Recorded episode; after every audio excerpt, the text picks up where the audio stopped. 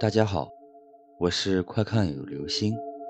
今天的故事叫做《比洛的声音》。我不喜欢当医生，虽然救死扶伤很神圣，虽然在医生的手中可以挽救许多生命，但是我们必须更多的面对死亡。死亡太残酷，我不喜欢。不过。最终，我还是屈服在父母的目光之下。二十年来，我已经渐渐习惯了这种让步。我走进了那所医学院，我在半年内迅速习惯了死亡的气息，它已经在我的眼中变得麻木。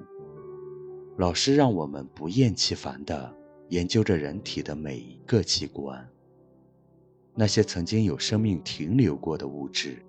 在我们的眼中，已经变得和一本书、一支笔一样寻常。每当我向高中的同学谈及此时，他们总是用一种不可思议的目光看着我。医学生的学习就是这样。我在学校的实验楼里认识了阿林，他已经大四了。为了考研，他每天在实验楼里待的时间。比在寝室还长，因为他的率直，我们一直都比较谈得来。有时我很佩服他的胆量，因为至少我还不敢一个人在实验楼里读书读到深夜。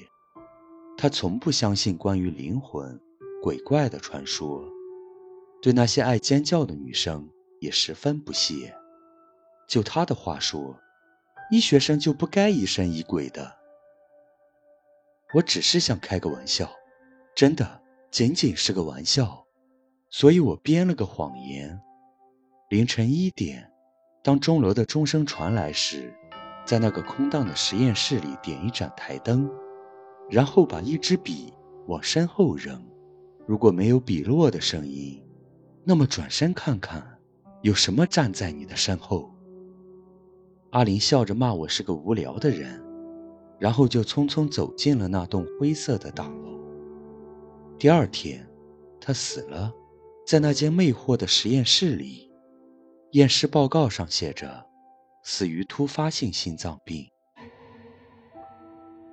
三年后，我也开始准备考研。我在实验室里待的时间也越来越长。我也不再相信任何关于鬼魂或鬼怪的传说。我已经淡忘了关于阿林的一切记忆。四年来，死亡这个词在我的脑海里已经模糊，它只是一个概念或一些指数。脑死亡超过六秒，将成为永不可逆性的死亡。夜晚，也许夜已经很深了吧？几点对我来说已经不重要了。太多的资料和概念堆满了我的脑袋，风吹着实验室的窗户，吱吱地响。可这一切都不在我的注意范围内。远处的钟楼传来一声低沉的钟声，当。低沉的钟声，仿佛黑暗最深处的震撼。我揉揉酸涩的眼睛，那一声钟声像一道闪电，撕破记忆的天幕。我想起三年前自己编过的那个谎言，还有阿玲，手里的笔突然变得格外显眼，它仿佛带着一股不安的躁动，带着灰色的魅惑的情绪，带着我的一颗心。我一动不动地盯着它，突然，自己的手仿佛失去了大脑的控制，在黑暗中，在昏黄的灯光下，画出一道弧线。笔已经扔向身后，心跳一下，两下。夜依然是静悄悄的，我的骨髓深处已经有一股凉意在翻腾。不可能！我又拿起另一支笔，往身后扔去。没有，没有预期的声响。